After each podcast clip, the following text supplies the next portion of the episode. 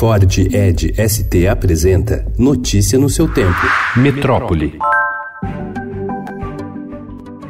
O vizinho que toca a bateria pela manhã, o chato que não dá bom dia para ninguém, a criança que acidentalmente quebrou o retrovisor do seu carro, sim. Provavelmente você convive e vai continuar convivendo com alguns desses personagens. Ao menos aos olhos de especialistas e da própria justiça, eles não se enquadram no chamado comportamento antissocial.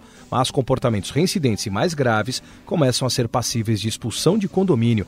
O tema voltou aos holofotes nas últimas semanas porque um edifício de alto padrão no bairro de Perdizes, na zona oeste de São Paulo, obteve teve decisão judicial para expulsão de um casal de médicos que, segundo os vizinhos, acumulavam vários boletins de ocorrência em casos de agressões físicas.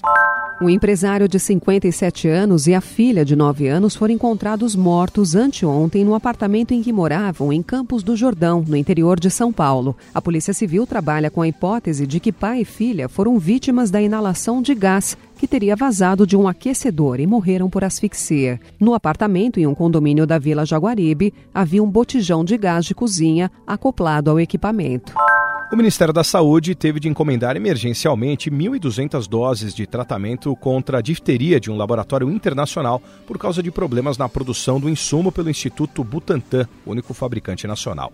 A baixa nos estoques do soro vem no momento em que a Venezuela vive um surto da doença e o Brasil registra nos últimos três anos sucessivas quedas nos índices de cobertura vacinal. Notícia no seu tempo. É um oferecimento de Ford Edge ST, o SUV que coloca performance na sua rotina até na hora de você se informar.